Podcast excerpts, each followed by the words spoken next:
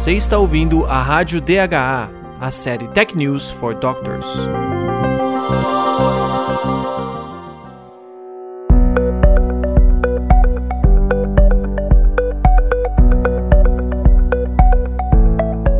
Seja bem-vindo à Rádio DHA.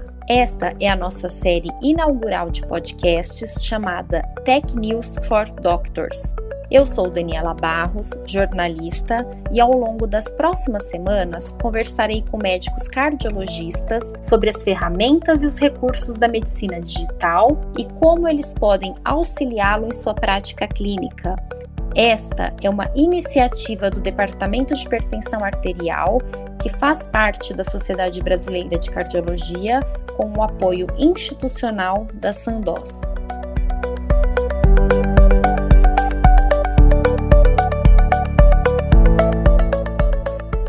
Esse é o segundo episódio da série Tech News for Doctors.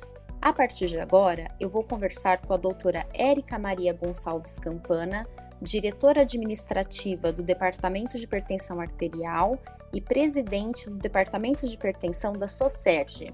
Nós falaremos sobre os Fitbits, que inicialmente foram propostos para praticantes de atividades esportivas e posteriormente foram se tornando aliados da medicina. Olá, doutora Érica. Olá, é um prazer estar participando. Obrigada, doutora. Doutora Érica, o que é um Fitbit? Bom, primeiro é importante a gente destacar que Fitbit, na verdade, é uma marca. O Guided, ele é um acelerômetro. Existem outras marcas além da Fitbit. Esse Guided, esse dispositivo vestível, ele possui um sensor, que é o chamado acelerômetro, e ele fica atento aos movimentos de quem está usando esse, esse dispositivo. É, mais frequentemente, ele é no formato de pulseira ou de relógio, mas os próprios smartphones também têm esse gadget embarcado. Ele é capaz de, de monitorar diferentes parâmetros de quem está com esse dispositivo, como calcular quantos passos a pessoa deu no intervalo de tempo, quantas calorias foram queimadas, qual a distância foi percorrida, com que frequência, por exemplo, o indivíduo desperta durante o sono. Doutora, quem deve utilizá-los? Inicialmente, eles foram desenvolvidos exatamente para uso em atletas de alto rendimento esse grupo é um grupo que se beneficia do uso desses dispositivos vestíveis porque eles têm informações sobre deslocamento, sobre é, aceleração, sobre posicionamento, sobre consumo de calorias. Aqui no Brasil, a gente vê, por exemplo, no jogo de futebol, os jogadores de futebol utilizam um desses dispositivos. Quando eles tiram a camisa do jogo, no final do jogo, a gente vê que eles têm acoplado, é como se fosse um sutiã nas costas do jogador, fica o dispositivo e ele é utilizado por, pelos médicos, pelos fisiologistas que acompanham o desempenho desses atletas e definem se o atleta está próximo de uma lesão, se ele vai ter que ser poupado no próximo jogo. Outra possibilidade é utilizar por indivíduos que não são atletas, nós. Né? Uma pesquisa que foi feita na Universidade do Colorado, nos Estados Unidos, avaliou a capacidade desses Fitbits de melhorar a motivação para a prática da atividade física.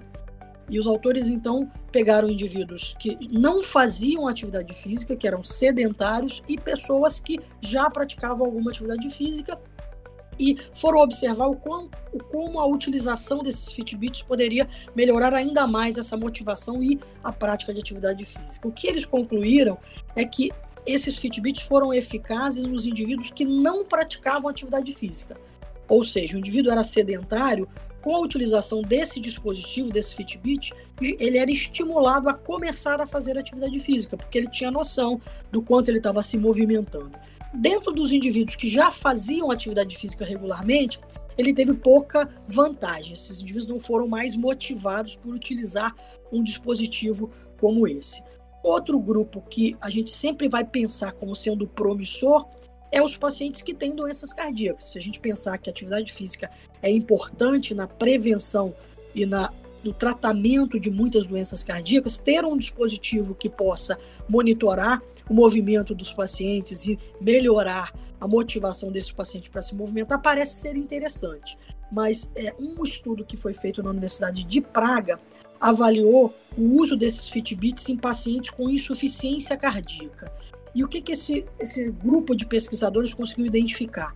É, eles identificaram 60 estudos elegíveis para essa revisão sistemática que envolviam cerca de 3.500 pacientes. E o que eles viram é que quando você fala de uso de Fitbits em grupos de pacientes, a grande maioria dos estudos tem dados que são pouco consistentes e que precisam ser melhorados.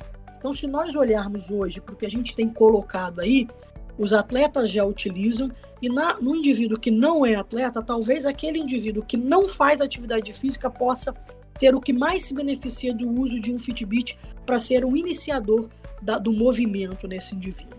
Mas, doutora, os resultados apresentados pelo Fitbit, eles são confiáveis? O médico pode, inclusive, se basear nesses dados para fazer um, um diagnóstico ou uma prescrição? Para algumas informações, tem uma reprodutibilidade muito boa, para outras, não.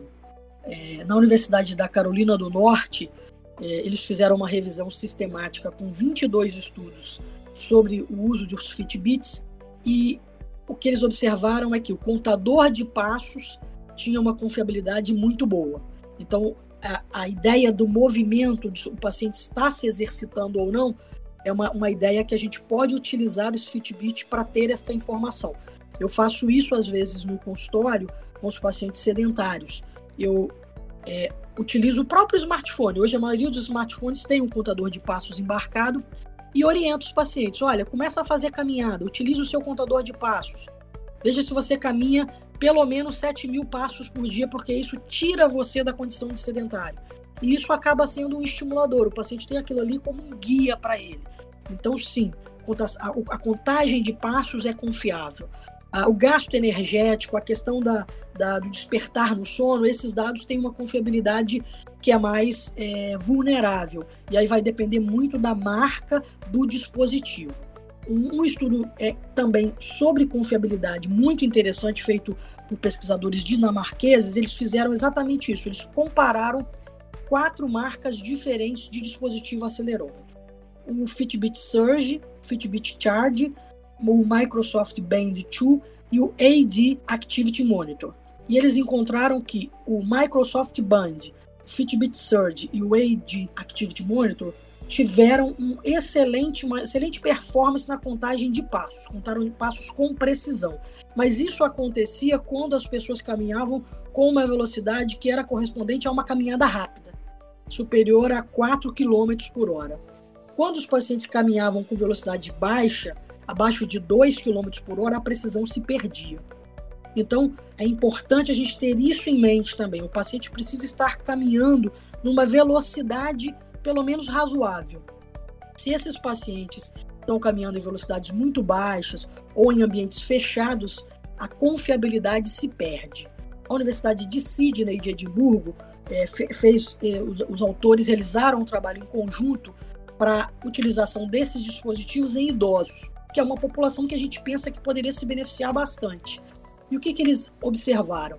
Que os gadgets medem com precisão a contagem de passos durante a atividade, mas, de novo, o ritmo de caminhada lento e aqueles idosos que têm uma marcha prejudicada por problemas de equilíbrio, aquele vovozinho que caminha arrastando os pés, aí caía muito o nível de confiabilidade desses dados. Então, é sim, se a gente pensar em contagem de passos, em, em aspectos de movimento, os dados são confiáveis, mas é importante que esses indivíduos tenham um mínimo ritmo de marcha e exercitem-se ao ar livre para que essa confiabilidade seja utilizável de forma mais efetiva na medicina. Doutor, e aqueles aplicativos para contagem de batimentos cardíacos em que a pessoa coloca, instala o aplicativo, coloca o dedo na lanterna do celular e ele faz a leitura?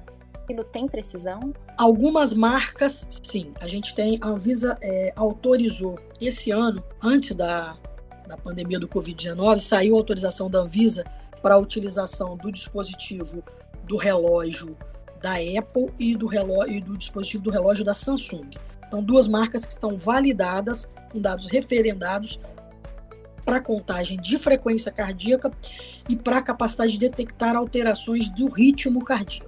Então, é, o que a gente tem, é, se é ou não confiável, tem muito a ver com qual é o dispositivo e o quanto esse dispositivo foi efetivamente testado no aspecto de aplicabilidade para a medicina. É, por exemplo, o ano passado, durante o Congresso Europeu de Hipertensão, eu fiz questão de assistir uma palestra que era sobre exatamente devices de medida de pressão arterial. Então, eles apresentaram diversos devices com novas formas de medida de pressão arterial e vários aplicativos para smartphone que supostamente fazem a medida da pressão arterial, você encostando o smartphone mais ou menos na altura do coração, tem um nível de diferença na medida real da pressão que é muito grande, superior a 10 milímetros de mercúrio. Então, é muito importante que o paciente seja orientado a usar os dispositivos que estão validados. Se ele não está validado, ele não vai trazer uma informação que é confiável e ele não vai ajudar. Agora, na pandemia, em que as consultas presenciais estão mais limitadas, os médicos podem lançar mão desses dados, dessas informações geradas pelos Fitbits? Se a gente está pensando em integração desta informação ou com o consultório ou com o hospital, sim, isso é possível e esse é um dos objetivos da tecnologia. Mas a gente tem que ter em mente que ainda existem alguns desafios para ser vencidos para que a gente utilize isso de forma ampla. É, primeiro é os sistemas de monitoramento que estão embarcados nesses aplicativos, nesses dispositivos vestíveis, eles precisam usar protocolos de comunicação abertos e padronizados para permitir que esses dados consigam ser transferidos para uma outra plataforma que você tenha, por exemplo, no seu consultório ou na sua clínica. Uma outra coisa importante é a qualidade dos dados, que é isso que a gente discutiu na nossa pergunta anterior. Esses dados precisam ser é, confiáveis.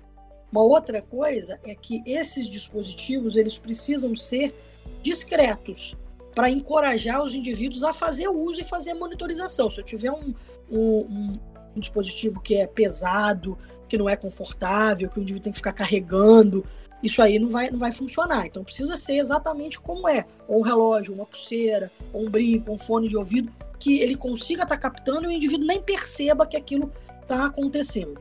Mas o grande problema é que, é, na maioria das vezes, quando você coloca esse dispositivo muito pequeno ou muito discreto, você acaba comprometendo a qualidade dos dados, porque você tem uma série de componentes que vão ter que estar ali dentro da confecção física desse dispositivo.